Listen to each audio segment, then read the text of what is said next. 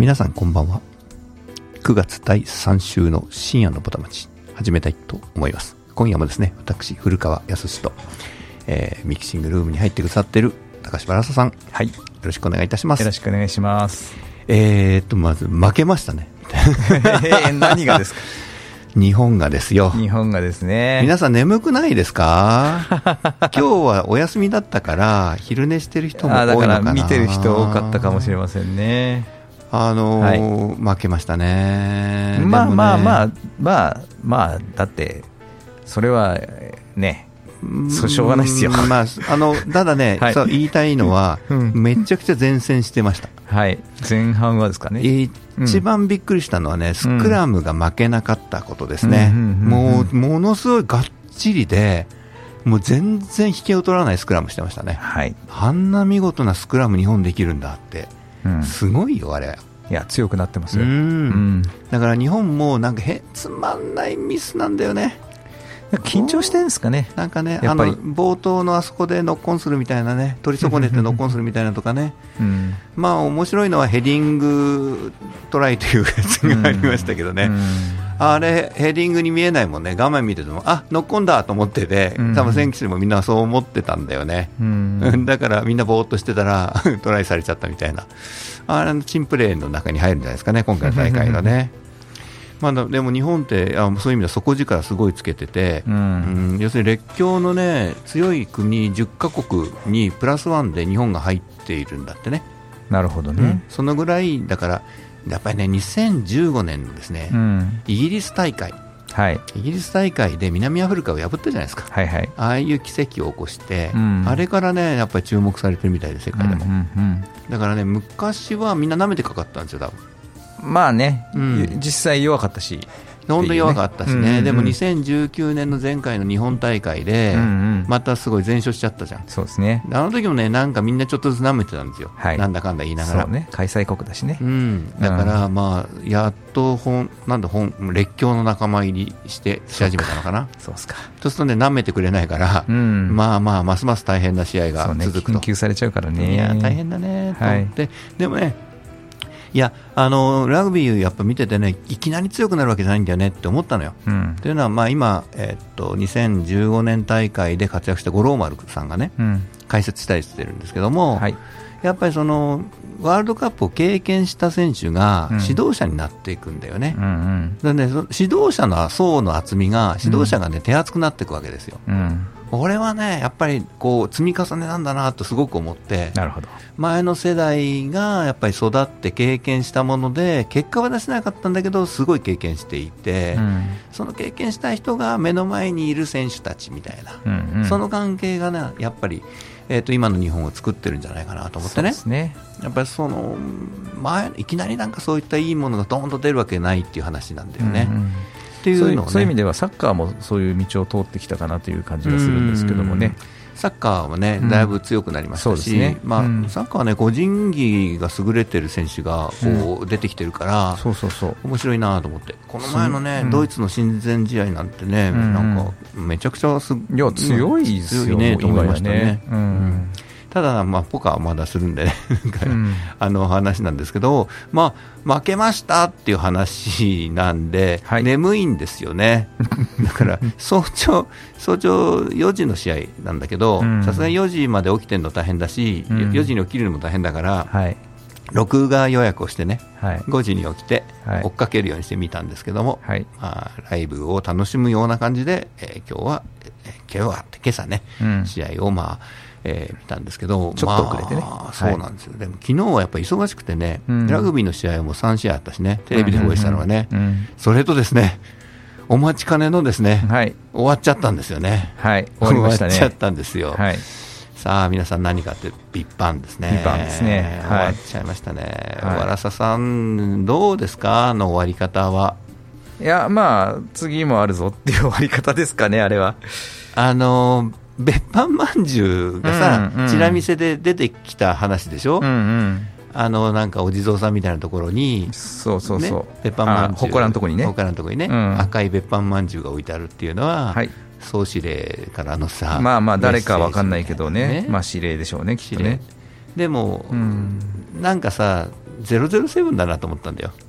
あでもそうそういうことですよ、要はね。だから、ね。あの緑子さんがね、はい、木村緑子さんがやってるのが M ですね。はい、で指令を出すと。はい、で、あの乃木が007っていうね、はい。なんかそういう感じで、はい。えーと仕立ててきてるんだなっていう感じになってますけども、はい、あのーどうなんですかね、そういう国際問題的な、うん。あー絡みも見せながら、うん、日本はどうするんだ的なね問いかけもあり、うん、なんか結構面白いなんか展開の仕方をしてなしてたなとかって見てたんですけども、うん、どうどうですかね、やっぱりこうひっくり返ってひっくり返ってひっくり返ってでもないけれども、うん、まあ、乃木が、うんまあ、別班でね、うん、別班じゃないようなふりをして、実は別班だったみたいなね、うん、で別班だったんだけど、別班を寝返って、うん、テントに忍び込む。うん、うん、で忍び込むんだけどこの前の放送でもお話ししましたけど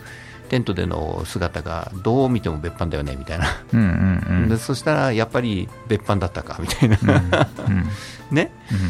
でなんとなくみんな想像していた通り仲間を全部殺してなかったみたいなね。はい、すごいね。心臓を打ち抜くんだけど動脈は傷つけないっていうさ。心臓のちょい上、ちょい上うん、うね、ん、すごいね。ね、動脈いっぱいあるんだけど、心臓の上って、ね 大動脈が、うん、すごいよね。ね。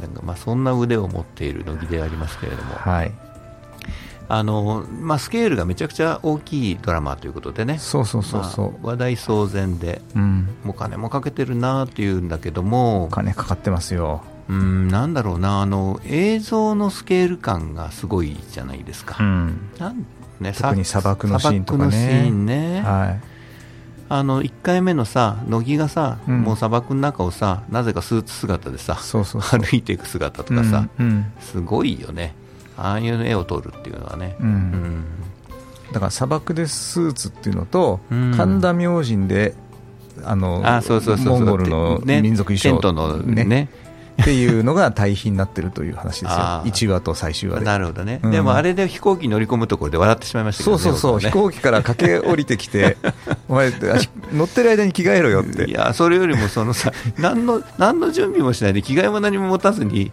飛行機飛び乗ったのかよ、まあそうですよね、だってあの時パスポートだけ持ってきましたからね、ねパスポートだけ持ってって便であ空席がなかったらどうするんだとかさ。そうですよね、ねそれ、別班の力で乗るんですかね、なんかね、別班の力で乗るんですかね、うん、なんか裏からね、出まして。うん。どうなんですかね。うん。でベベキが日本に行くというのがね、あはい。わざと日本に送り込んだんだみたいな話があるじゃないですか。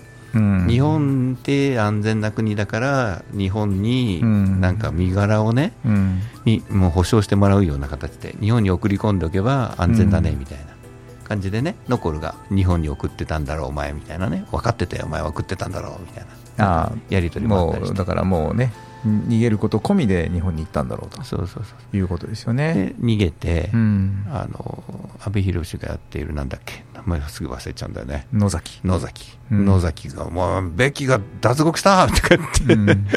大騒ぎしてるよね。うん。いやーでもなんかそこで消されてしまったはずのデータが全部あったっていうね面白いよね。SD カードなんでそれが、そうそうそう。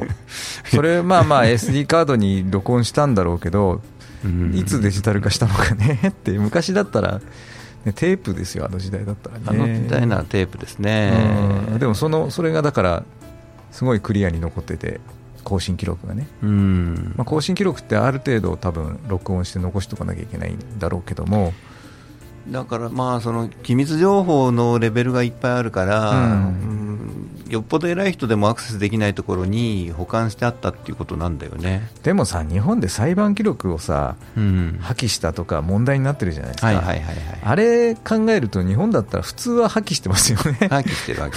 間違いなくね。残ってないって。そんなやばいのは残さないよね。どう考えても残ってないですよねあんなクリアなさ、もう帰ってこいみたいなさ、うん。お前手つける必要ないんだみたいなさ、うんうんうんあんなの残すわけがないよね。うん、だって。誰の得にもならないじゃん、変な話。そうそうそうそう。隠したいことだからね。ねそこでだからさベキがやっぱりね奥さんを死なせてしまったね、うん。恨みをね、うん。ずっと持っていたというね、うん。そこ人情話になっていくという、なんかね、そうそうそうそう、でも最後はあの息子に止められるならうん。妻も納得するだろうという、そうね。その理屈は俺はねあのうん。腑に落ちましたね。息子に殺されるなら本望だみたいな。そうそうそうそう。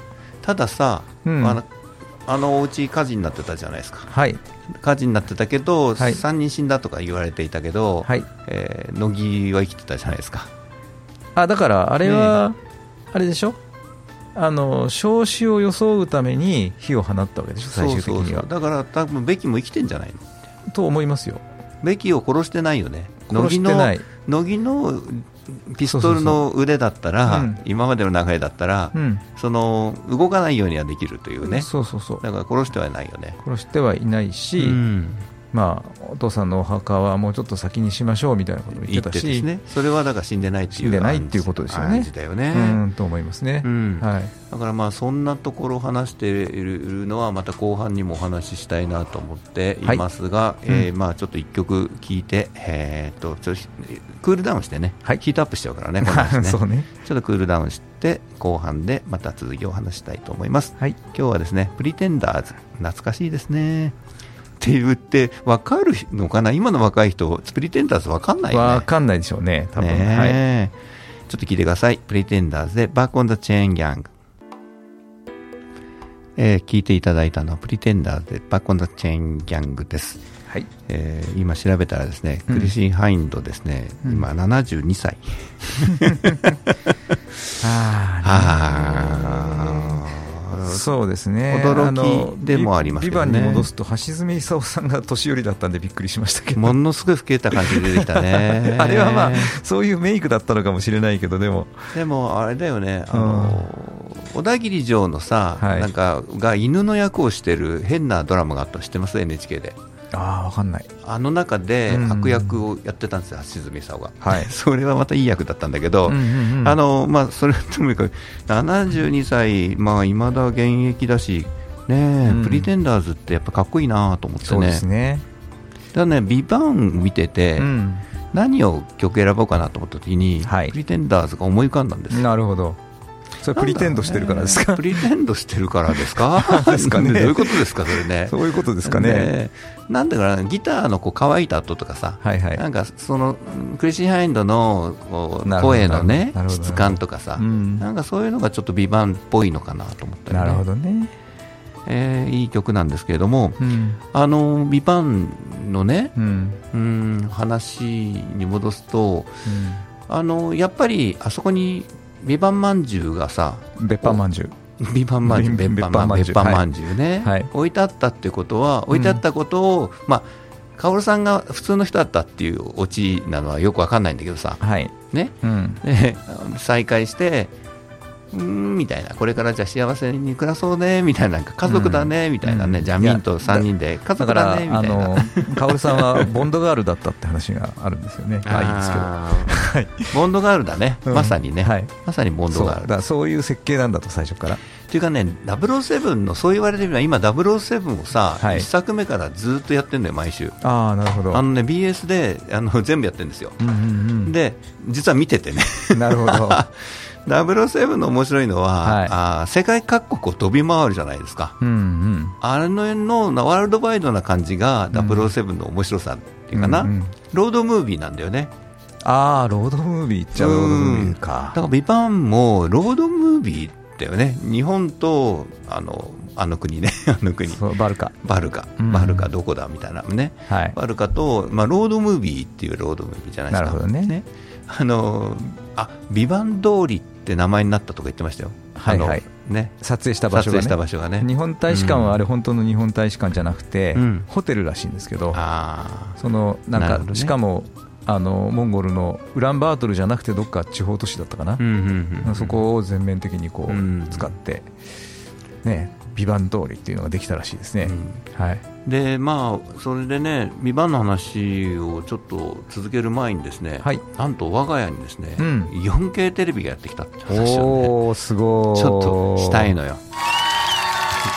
あの今日届きました。すごいです。でねセットアップしてですねはい。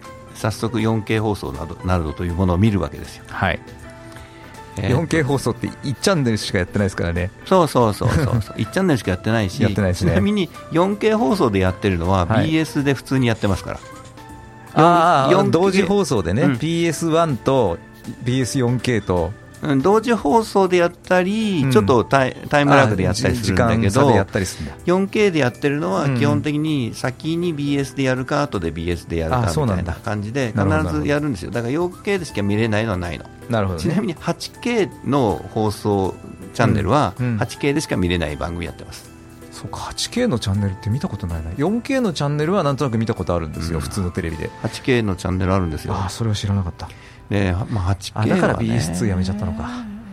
えいやそうそう BS が今度また新しくなるみたいな話もありますけど、うんうんうんあのワイルドライフっていうさ、はい。4K 番組をやってるんですよ NHK で、うんうんうんうん。たまたま今日 4K が届いてセットアップしてね夜、はい。ご飯食べた後で、はい。夕飯食べた後でセットアップしたんですけど、うん。テレビつけたらワイルドライフやっててね。はいちょっとね、うん。ちょっと度肝を抜かれたの。うん。その絵の美しさにねうん。解像度の高さ、うん。えー色味の綺麗さうん。自然にあるその鳥たちの産毛までしっかり映っている。うん。海の波のね細かいそのさざ波までちゃんと映ってるみたいなね、大草原の草の一本一本の葉っぱまで映ってるみたいなね。うん。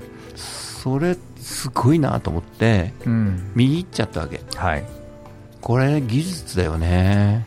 もう人間の目よりもうん解像度がいいわけですよね、いいことになっってる、てあのだから人間の目が何なのかって話もあるんだけど、はいただね 4K の番組とはいえね、うん。例えば 4K にレストアした番組みたいなのがあるんですよ。名探偵ポアロっていうのがあってね、はい。はい。これは昔々のフィルムのやつなんだけど、はい。4K レストアしたのを今放送してるのね、はい。それこう 4K で録画してたやつを見たりするんだけど、今あの実はプリテンダーズもうん。あのリミリリマスターなんですよ。リマスターですね。はい、これもだからうん。デジタル処理してそうそうそう。新しくしてででもまあおオリジナルで多分 4K 専門のカメラと、うん。すごいこう解像度の高いレンズと、うん。えー 4K のその、まあ、カメラとレンズだな。あと撮影技術うん。が伴わないとこの絵は撮れないなっていうぐらいのワイルドライフの絵なんですよ、だからわざとそのね 4K であることが引き立つような撮り方をもしてるし。してるんでねでも技術的にね。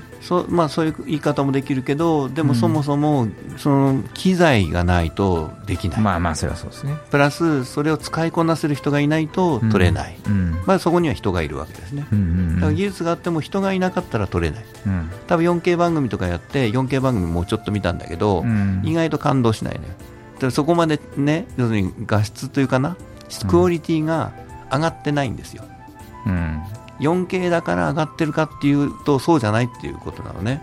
ほうほうほうほう、で例えばね CD の最終的なリマスターする段階で、うん。そのリマスターする人の耳の良さみたいなものによって、うん。あのそれトラックダウンしたりして、はい。マスタリングしていくじゃない？はい。そうどこへ着地させるかみたいな時のはい。音の良さみたいなものって、うん。やっぱりその技術者の技師のね録音技師の耳の良さみたいなものとか、はい。感とか、はい。えーセンスみたいなものはい。がものすごく関係しているもうそれしかないですからね逆に。私あの昔うん。音楽の仕事してて、うん。あの自分の作ったあの楽曲のマスタリングまで、うんうん。えー日本コロンビアのうんマスタリングのエンジニアのとこでこう後ろずっと見てたんですけど、うんすごいですよやっぱり職人技っていうか、うんでやっぱり最終的にコンプレッサーをどのぐらいの深さでかけるかとうんか、えーイコライザーをどういうふうにするか、うんあるいは最後のフェードアウトの,、うん。あのこうなんとかな。うん。フェーダーの下げるスピードが最初速くてだんだんゆっくりになるとか、うん。そういうところまで含めて全部、マスタリングエンジニアのさじ加減あのこの番組の一つ前がパク・ヨンセさんのね。はいはい。で、えっと、今日はですね、うん。マイルス・デイビスバンドにいたバックバンドやってたレッド・ガーランドの特集だったんだけど、うんはいはい。あれルディ・バンゲルダーっていうさ、うん。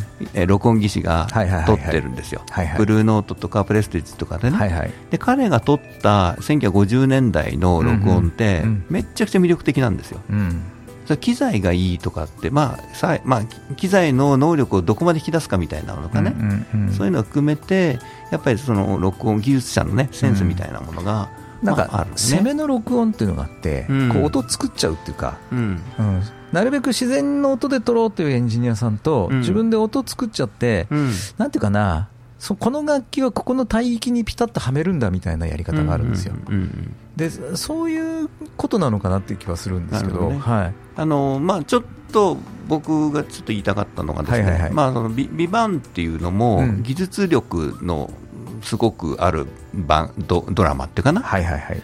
まあ、撮影技術とかさ、うん。いろんなこと、まあ、役者のその技量もすごいんだけど、はい。まあ、そういった技術をぐーっと集めて、まあ、作り上げている、うん。まあ、監督の仕事、はい。素晴らしいね。うん。でもあの監督もだから半沢直樹とかさ、はい。下町ロケットとか、はい。あの辺さんねはい。あの辺を、えー、とやってきた、はい。えーでヒットしたから、まあ、こういうの任されたっていうのもあるし、はい、任されるからにはそれを作ってきたチームが多分あってね、福沢、ね、はい。福沢チームがあって、はそのチームをこうこう作りながら、うん。あの次の世代、そこそこにだから福沢監督が見ていた先輩の後ろ姿もあるわけだし、うんうんうん。ね、そこで働いてる若い人たちが次の世代にそれをどう受け継ぐかみたいなのがあるわけなんだけど、うんビバンというのがそのドラマを変えたみたいな言われ方もしてるじゃないですか、日本のドラマをやっぱりちょっとお金をちゃんとかけてね、これから日本のドラマを変えるきっかけになるだろうと、ね、言われてる、はい、で、えー続編がまあ出そうだと。それもね、まだ多分でももうオファー始めてるっていう説もありますしね、うん。まだ正式には発表されてないですけどね。あのね流れだと、うんあの一番なんていうかなあのおちゃらけた続編っていうのはね、うん。必殺仕事人の、えー令和版みたいな。うん。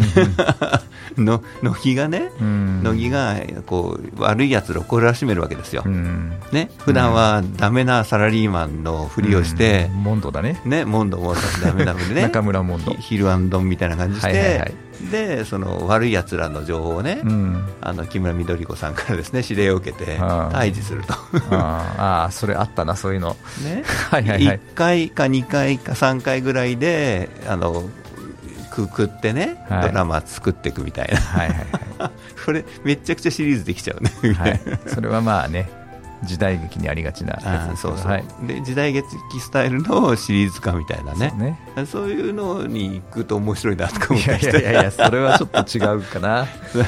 あの和田さんはそうはいかないと思ってますね、そうですね、だから目指してるのは、うん。スター・ウォーズだったり、24だったり、うん、そういう方向なんですよ、多分でもね「スター・ウォーズ」はもともと6話までのエピソードがあったわけじゃない、うんうん。ね、その後をつなげたり間の、まあ、エピソードをつけたりするのはまあこういろいろね、えーあるんだけどでもよ6話という大きな骨格があってうん。そのじゃあ4話目から始めようみたいなので、うんう第1作ができてきてるじゃん、うん。だからそういう大きな骨格の中で展開していくんだとすればね、うん、なんか次はもしかしたら映画かもしれないとかね。そうそうそうそうそう、ね分かんないですよね、それはね。どうどうなんですか？ドラマの方がビジネス的にはいいのかな？分かんない、映画の方が当たればでかいでしょうけど、まあ、ただ今回10話で10話だったんだよね。そうだからじ、時間的には多分12話分ぐらいの時間うんを12話分放送してて、12話分以上ぐらいな感じはあるよでねだから12時間分あるんですよ、うん。おそらくね。だから12時間の映画ってありえないから。ありえない。2時間ですもんね、ね2、3時間。あの24時間も24時間でうん。1時間24回みたいうんなやり方じゃない、うん。あのドラマもなんかすごい組み立て方してましたけどね、うん。あれのね日本語版ダメでしたね。あそうですあか、ったんですよ。うんうんうん。あのあ日本版？唐沢俊あ日本で作ってる日本日本人でやったやつね、日本吹き替え版、うん最悪でしたね。吹き替え版か。吹き替えって吹き替えじゃなくて日本人が日本人がねうんリメイクね。リメイクしてる、えーそれはね、えーちょっとよろしくなかったですけど。あやっぱり最後お金のかけ方とかね監督のセンスとかねいろいろあるでしょうけど。だからまあ企画がありそのどんなビジョンで何を見せるかっていうところでね、うん。やっぱり監督とか演出の力量とかがはい。大きく関わってくる、今ちょっとラジオを作ってる身としてはちょっと、うん。あの身が引き締まる思いで聞きましたけどね。そうですか。企画ってやっぱり大事で、うん。その企画を生かすも殺すもこうディレクション次第みたいなところはあって、大きなビジョンだよね。うん、うんそうですね、それはなかなかね、難しいですね。で日本人のリメイクに24時間がね、うん。まあ、僕なりになんでダメだったかっていうと、うん。それは